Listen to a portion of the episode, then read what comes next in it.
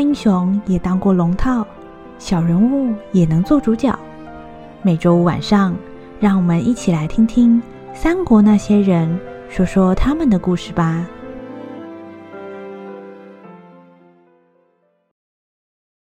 我这一生千呐绊呐，都是为了一个回字，盼着亲爱的人能回到我身边，盼着自己能回到亲爱的人身边。可在夏培城的最后一个秋天，这张牵绊织成的网，最终却把我推上了那条远离他们的道路。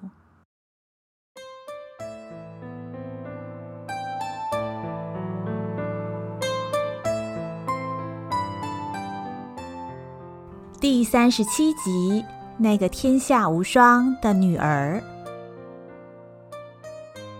中平五年夏，河内郡。今天爹爹比平常还要早回家，一进门就大声喊着要娘出来，吓了我一大跳。爹爹平常话少少的，从来没有见过他这么急的样子。娘从后院过来，两个人讲了好一会儿话，娘又哭又笑，不知道是在难过还是开心。我问爹，他说娘哭是因为太开心了。因为有一位丁大人喜欢爹爹，要爹爹去帮他的忙，以后咱们就可以天天有肉吃，天冷了有炉子可以烤火，还有大大的房子可以住，往后啊都不用再过苦日子了。看到娘那么开心，我也觉得很开心。不过我问娘，隔壁的小毛能不能跟我们一起去住大房子？娘却说。大房子只有咱们家可以住，小毛不是咱们家人，就不能一起去。我和小毛原本约好了，秋天的时候要一起去采柿子来吃，不知道大房子离这儿远不远？到时候我还想回来，和小毛一起去采柿子。中平六年夏，河内郡。今天一大早，娘急匆匆跑来，要我这段时间千万不可以往外跑。娘看起来很不开心，我以为是之前偷偷溜出门和小毛去玩，又被娘发现了。为了怕小毛挨板子，我赶紧说我没有和小毛出去，只有自己在街上溜达而已。不过娘好像没有心思管小毛的事。只是翻来覆去的叫我无论如何不要上街，又说咱们不久又要搬家了，却怎么也不肯跟我说要搬到哪儿去。我一心只想着这回不知道要搬去多远的地方，得先跟小毛说一声，免得他担心我不见了。没想到好不容易趁老李不注意，让我溜到了大门口。却看见小毛的娘正拽着他的耳朵要回家去。小猫，哎呀，小兔崽子，叫你不要跟坏孩子一起玩，你偏要。下次再去找那个什么玲玲，娘啊，就把你的皮给扒了。你是想把娘气死，你才甘愿是吧？娘这不都是为了你好吗？你知不知道那个玲玲家是黄鼠狼窝呀？一天到晚往那一跑。小心到时候连命都没了。小小小毛，哼，坏孩子就是坏孩子，一点规矩也没有，看到人都不会叫一声。哼，这也难怪了，有个会咬死人的黄鼠狼爹爹，才会养出这种女儿。哎，丁大人是多无辜，多可怜呐！走走走，咱们走。这种地方啊，多大一刻。我都觉得恶心。我看小毛的娘揪着小毛骂，眼睛却直直盯着我瞧，只觉得好可怕，赶紧回到自己的房里。可我怎么也想不明白，黄鼠狼在哪里，跟丁大人又有什么关系？丁大人我见过一次，他确实对我很好，是一个好人，怎么就可怜了呢？初平三年冬末，长安城，我们全家搬到长安已经第三年了。天气慢慢变暖，城里的桃花也快要开了。记得当年从河内老家搬去洛阳的时候是秋天。我听说春天洛阳城外王屋山的桃花会满山遍野，开成一片粉色的花海，就缠着爹爹要他带我去看。爹爹说等春天到了，一定会带我去。谁知春天还没到，娘又铁青着脸说要搬家了。来到长安城以后，才听老李说，咱们还好早早离开洛阳来了长安。后来许多老百姓还来不及逃出洛阳，整座城就已经被一把火烧成了灰。搬来长安之后，咱们的房子又比洛阳那儿的大了一倍有余。可我总觉得这几年房子越换越大，下人越来越多，爹爹却越来越少回家。娘现在再也不用自己烧柴煮饭，也不用在冻得刺骨的河里洗衣服，但娘脸上的笑容却越来越少。小时候，娘一边唱歌一边帮牛挤牛奶；春天的时候，用草地里的野花帮我编花圈的那些事，都好像是发生在遥远的梦里一样。前些天，爹爹难得回家一趟。我本想去和他说，城里的桃花快开了，之前没看到王屋山的桃花，要不爹爹带我在城里随意转转赏花也不错。没想到到了爹爹门口，却听到爹爹和娘讲话的声音。爹爹的声音绷得很紧，娘则边讲边哭。我只能隐约听见他们讲到好几次义父，还有梅雾。却听不清楚他们在说些什么，只知道娘这次哭，绝对不是因为太开心的缘故。老李，老李，哎，是小姐啊！哎，你不在闺房待着，跑到厨房来做什么呀？哎呀，倒是弄脏了衣服，夫人会骂你的。哎，听老李的话，快回去吧。老李，我有事想问你。哎，这就奇怪了。小姐有事，怎么不问夫人去呢？哎呦，你不要管那么多嘛。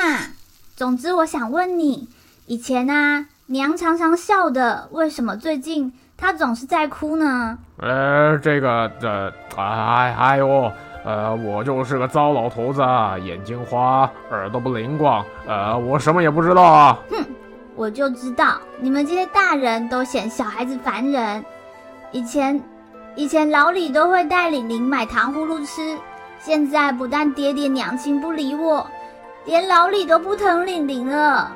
玲玲好可怜哦，玲玲是没有人要的孩子。嗯，哎呦，哎呀，我的小姐啊，哎，别这样折腾老头子啊！哎，好吧，好吧，啊，老头子跟你说了，呃，可是你要答应我，千千万万啊，不能告诉夫人是我说的呀。不会不会，玲玲最喜欢老李了，你赶快告诉我嘛。嗯，哎，事情是这样的，哎，你知不知道董太师是谁呀？我知道，就是那个好胖好凶的大官嘛。是啊，老爷帮董太师立下了好多好多功劳，董太师很喜欢老爷，哎，所以后来呀，那个董太师呢就认了老爷当干儿子。那我不就得叫他干爷爷了吗？玲玲不想要好胖好凶的干爷爷嘛？哎呦，干爷爷是你叫的吗？瞧你一张小嘴，净胡说！要是传出去啊，太师生气的话，会派人来抓你的。好嘛，可是董太师喜欢爹爹不是好事吗？娘为什么要不开心嘛？呃，因为啊，哎呦，老爷最近一直往太师的别馆梅屋那里跑。呃，总是不回家睡觉，所以夫人不开心呐、啊。梅屋，那是什么啊？爹爹为什么去那边就不回家睡觉了？是梅屋比较好睡吗？哎，这这这个，哎，你你叫我怎么说才好？哎呀，小姐啊，你就别再问了，饶了我吧。这个你长大以后自然就会懂的。啊，什么长大就会懂嘛？哎，老李，你去哪里？不要走嘛！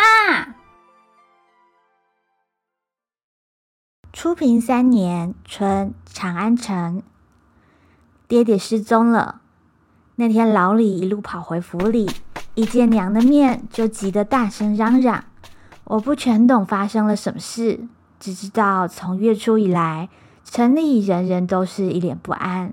听说西凉的兵马已经围住了长安城，现在只怕是马上就要打进城里来了。哎，夫人啊，咱们要不要先找一个地方避一避啊？哎呦，乱军已经杀进城里，呃，将军也不知去向。啊，听人说啊，北门守军死的死，逃的逃，再不走就来不及了呀。不成，将军镇守城北，还没有回来。我们要走，也等将军回来一起走。娘虽然嘴上说得很镇定，但是我却看到她脸色发白。我知道她心里是很害怕的。这时候，不知道什么时候走进来的仁仪说话了。夫人，且听貂蝉一言。乱军中刀剑不长眼，夫人和小姐如果有个闪失，将军要是回来，怎么受得了呢？貂蝉有一旧识，姓庞，是西凉人，原本是在董太师手下。他在城南郊外有座小宅院，李郭二人的兵马尚不至于攻击旧时的同袍，不如夫人和小姐先到那儿暂避风头。待将军回来再做打算吧。哼，谁知道你这狐狸精安着什么心眼儿？那姓庞的可是西凉人呢，万一把我和灵儿卖到李郭二贼的手上，我们与将军可就没有重聚之日。到时可便宜了你这狐狸精，我才不会上当。自从上个月爹爹带着仁义回家。爹爹变得常常回来，脸上笑容也变多了，反而是娘原本常常皱着的眉头就锁得更紧了。有仁仪在的地方，娘总是能避则避；若是非得说上话，也从来都没有好脸色。夫人切勿误会，那庞大人虽然是西凉人，却不是李国旧部，原本是在梅屋当差，和将军也。也关系甚好，必不至于会出卖将军的家眷。夫人可令府内的守军一同护送，以策安全。貂蝉会在此等候将军归来。是啊，夫人，事不宜迟，能早走一刻是一刻。哎呀，您就算不顾自己安危，也要顾念小姐啊。此时，从北方已经隐隐可以听见人声吵杂。不少百姓携家带眷往南奔逃，北门方向甚至已经看到窜起的黑烟。我虽然从小随爹娘四处奔走，这种深陷敌阵的恐惧感却是头一次体会，不由得紧张地拉住了娘的手。娘低头看我，脸上的怒气慢慢消退了。唉，好吧，就听你的。就这样，我和娘换上久违的粗布衣裳，在士兵和逃难百姓的簇拥之下，随着人群往城南逃去。我回头看这座住了三年的宅子，只见仁姨独自站在门前，目送着我们离去。她看起来好渺小，好年轻。从她的眼神，我知道她也在害怕。原本我觉得他从娘那里抢走了爹爹，一直都不喜欢他，此刻却忽然觉得他跟娘都好可怜。这是我最后一次看见长安城，最后我还是没能和爹爹一起看城里的桃花。建安二年春，徐州城。自从离开长安。我们随着爹爹东奔西走，一转眼也过了五个年头。当年长安城被攻陷，我和娘躲到仁仪的朋友庞叔叔家里，提心吊胆待了十多天，一直都没有爹爹的下落。有一天，一个穿得破破烂烂、满脸泥巴的少年来到庞叔叔家，庞叔叔一见他的脸，立刻大惊失色，连忙把少年接到房里来。悄悄地问：“喂，貂蝉姑娘，你怎么弄成这样啊？”我这才知道，原来这个毫不起眼的少年，居然是仁义打扮的。仁义说，他为了留在将军府附近打听爹爹的下落，又怕被敌军抓到，就扮成了男孩的样子，苦苦守了十多天。终于得知爹爹当日兵败之后，已经逃出城，现在正在城外聚集手下兵马，打算另觅去处。仁姨打听到爹爹的所在，立刻赶来找我们。当天晚上，庞叔叔买通了守门的卫兵，悄悄带我们出了城。我们一行人在黑夜里纵马狂奔，我这才知道。原来娘和仁姨都是骑马的高手，速度甚至毫不逊于在我们身边护卫的骑兵。和爹爹会合之后，我们四处漂泊，先去了寿春，又回到河内，后来更把冀州、兖州都走了个遍，最后终于落脚在徐州。一路上，爹爹总是在打仗。虽然大家总说爹爹武艺过人，天下无双，但我知道爹爹总也是个人，不可能百战百胜。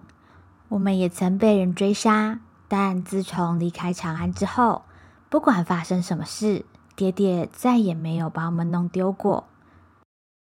东奔西走的日子里，我不想要成为爹爹的累赘，想要跟娘和仁姨一样会骑马。就想偷偷去跟骑兵队学，结果才一靠近骑兵队操练的地方，就被一个背着弓箭的叔叔给发现了。哎，那边那个小姑娘，你偷偷摸摸躲在草丛里做什么呀？我我我想要学骑马。学骑马？小妹妹，你是不是迷路了？你住什么地方？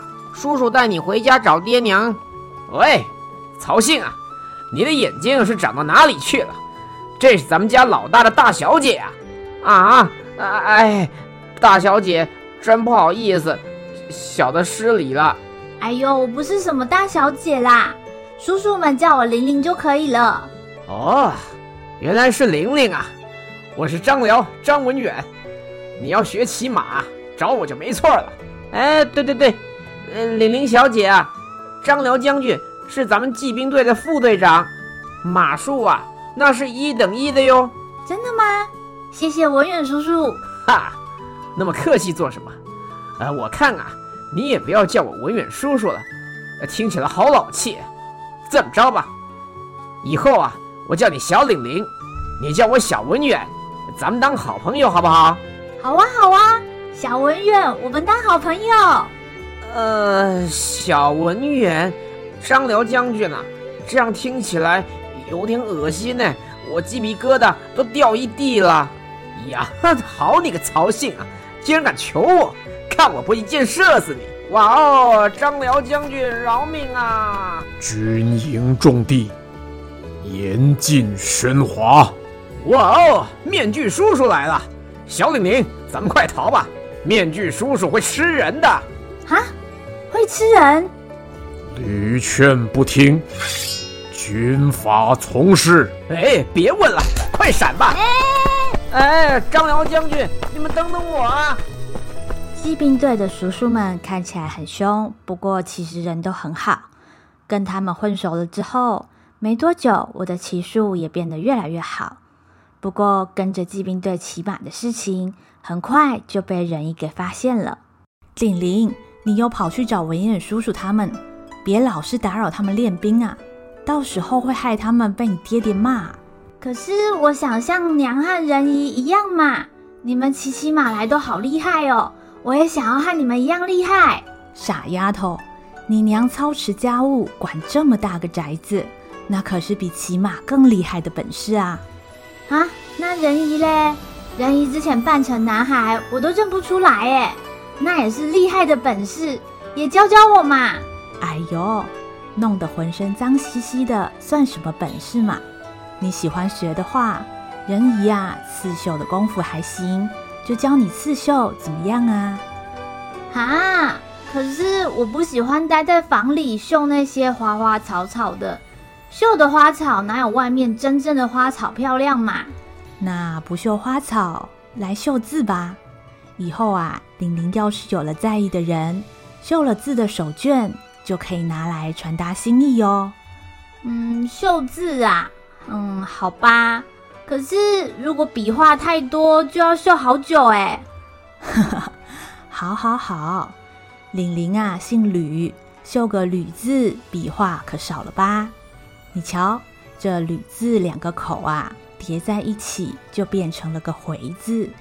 带着这块手绢的人呐，不管去到哪儿，最后一定可以平安回到玲玲的身边。这样好不好啊？好啊，好啊！吕的笔画又少，又代表我们吕家，还可以保平安，一举数得，可划算了。仁义，赶快教我！你这个丫头啊，可真是会算呢。吕字虽然笔画少，但足足花了我三天才绣出满意的成品。不为别的，这时候我心里只想，为了总是在外征战的爹爹。每次都能平安回到我们身边，非得绣得十全十美才行。我耐着性子，用鹅黄色的料子绣上鲜红的吕字，每绣一针，都在心里祝祷咱们吕家上下平安和睦，阖家团聚。没想到手绢绣好了，离别的日子也到了。这天，我绣好了手绢。正想拿去送给爹爹，抬头却看见娘走了过来。一反平时的忙碌，今天娘的脚步很慢，慢的有一点不寻常。娘，你瞧，我绣了一块手绢，是要给爹爹的。你看我绣的好不好？嗯，灵儿乖，绣的真好。娘嘴上说绣的好，却看也没有看手绢。只是一个劲的盯着我瞧，娘怎么了？我们又要搬家了吗？我看娘的脸色，总觉得她有什么消息要说，却看不出来是好消息还是坏消息。傻孩子，不是咱们要搬家，是你要搬家了。淮南袁家的公子派人来求亲，你要嫁人了。哈，淮南。那我不就要离开徐州了吗？是啊，淮南袁氏家大业大，是有名的望族。嫁到他们家，你就不用再跟着爹娘到处奔波，可以安安稳稳过上太平的日子。娘说的很轻快，但是她的眼睛却红红的。可是，可是我现在过得很开心啊。我不想要过什么太平日子，我只想要跟你们在一起。我讲着讲着，鼻子一酸，又不想要被娘看到我哭的样子，只好低下头，把脸埋在娘肩膀上。娘轻轻搂着我，拍着我的背，就像小的时候哄我睡觉的时候一样。灵儿乖，娘知道你喜欢跟在爹娘身边。娘又何尝舍得你嫁出去？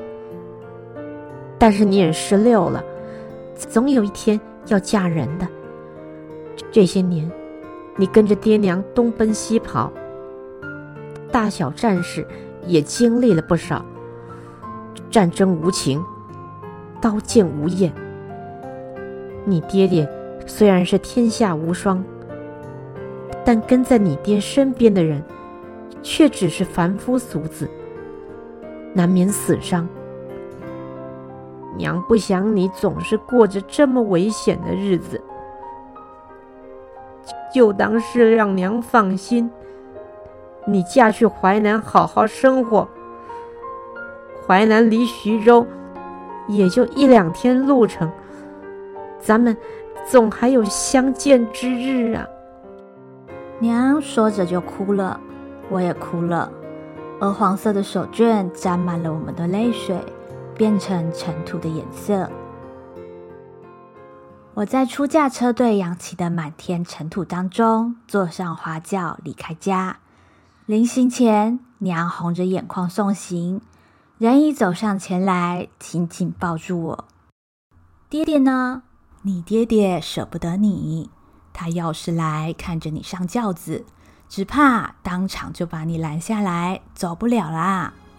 人一边说边笑，手里却搂得我更紧了。我把攒在手里的手绢递给他，手绢绣好了，人姨帮我拿给爹爹。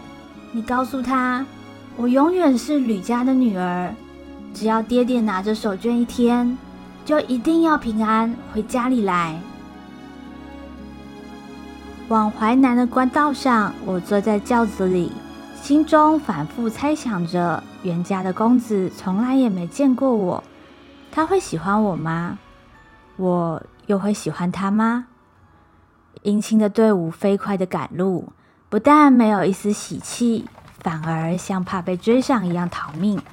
我被颠簸的胃里阵阵翻搅，正觉得奇怪，就听见急促的马蹄声像闪电一般接近。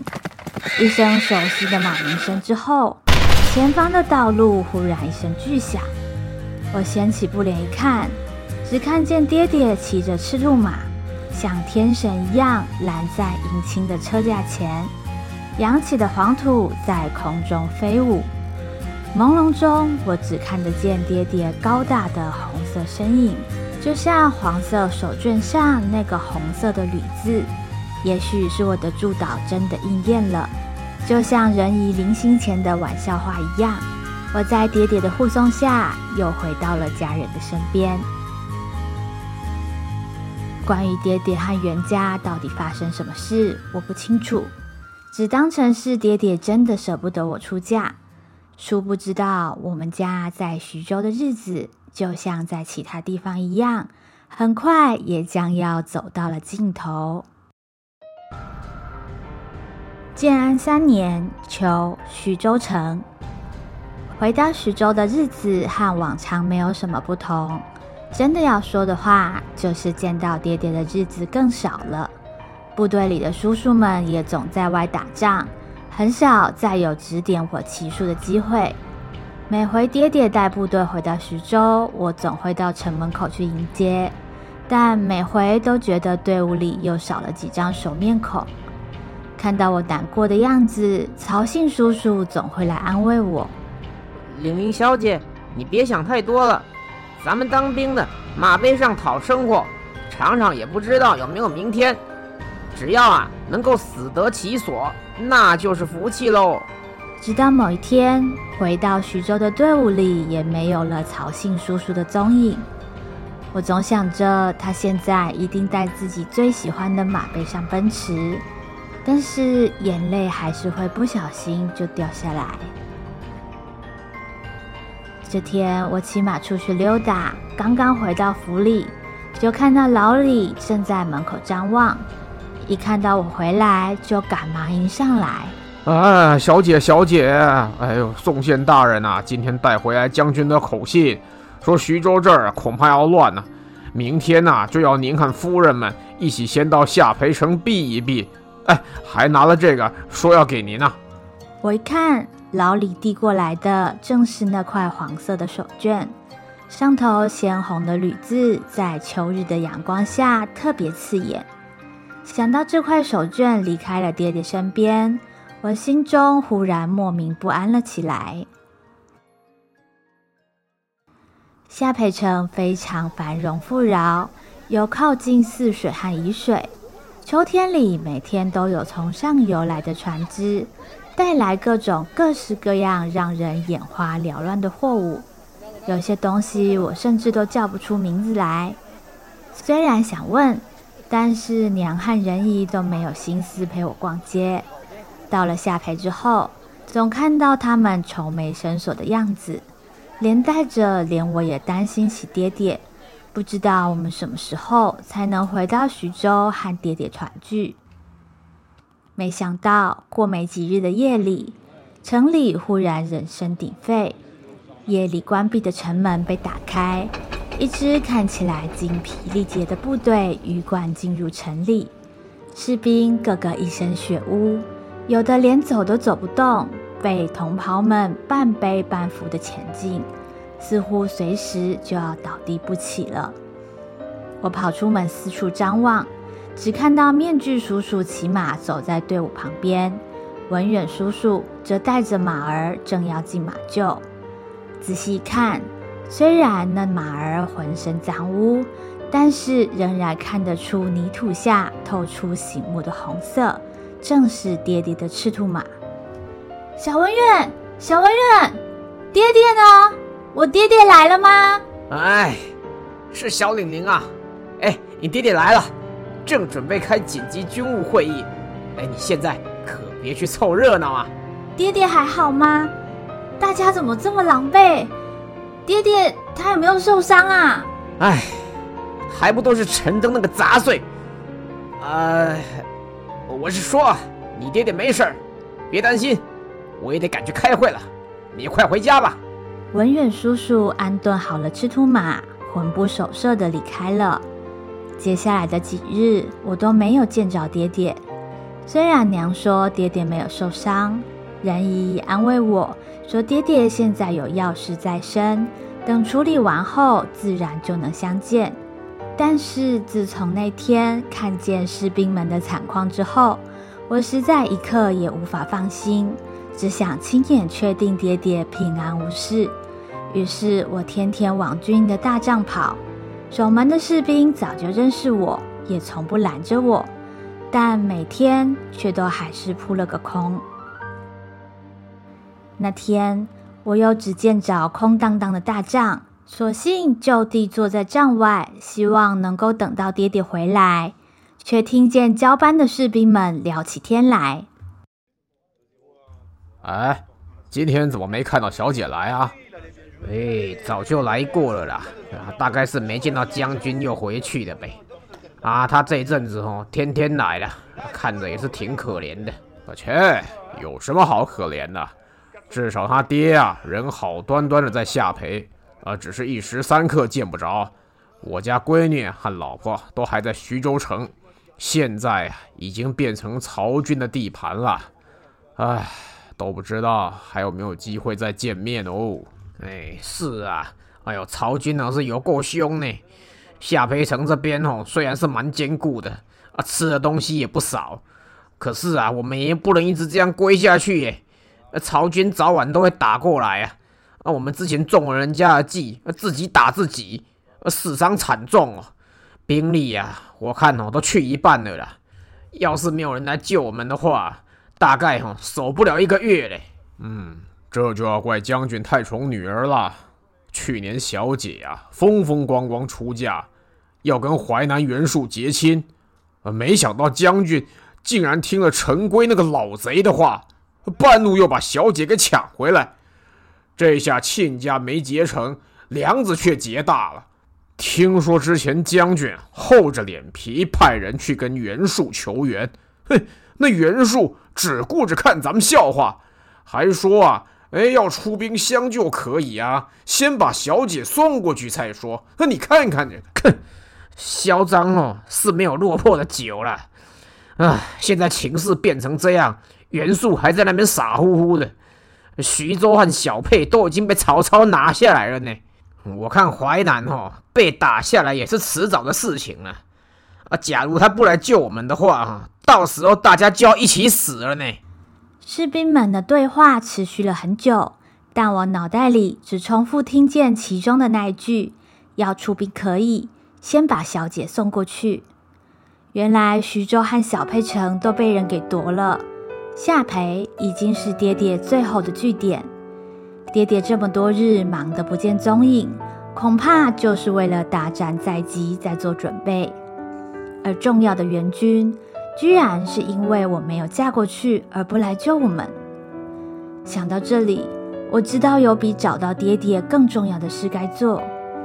一直以来，我只能一边等待部队回来，一边祈祷着每一张我熟悉的面孔都能平安出现，却仍然无力阻止人们在战争中一个一个离去。现在，我有比等待更有效百倍的选择。为了爹爹，为了娘，还有仁姨、小文远，还有所有拼死回来和回不来的人，我要自己踏上离开他们的道路，只求有一天，所有人都能够回到他们亲爱的人身边。